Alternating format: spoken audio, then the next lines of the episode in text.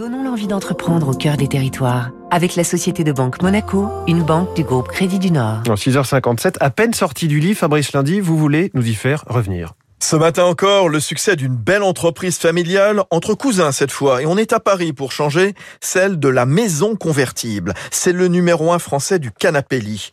Au départ, en 1980, les familles Misra et Zvieka créent le premier magasin, un dépôt vente d'abord, dédié au canapé convertible avenue des Gobelins.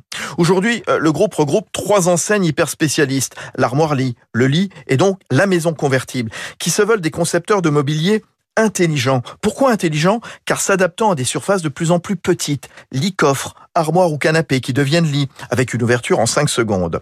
10 000 références fabriquées en Italie en Europe de l'Est et vendues dans plus de 55 magasins en France. 8 ouvertures depuis un an, dont la dernière, à Marseille. Il faut dire que le chiffre d'affaires a doublé en 10 ans. Une croissance qui suit en quelque sorte celle du prix du mètre carré dans les grandes villes, favorisée aussi par la crise du Covid et ces confinements qui ont fait du canapé une pièce maîtresse du logement. Réuel Misra, directeur général délégué. Le canapé prend de plus en plus de place dans la vie des gens, ça c'est évident. Il y a des utilisations très différentes entre les, entre les nouvelles générations.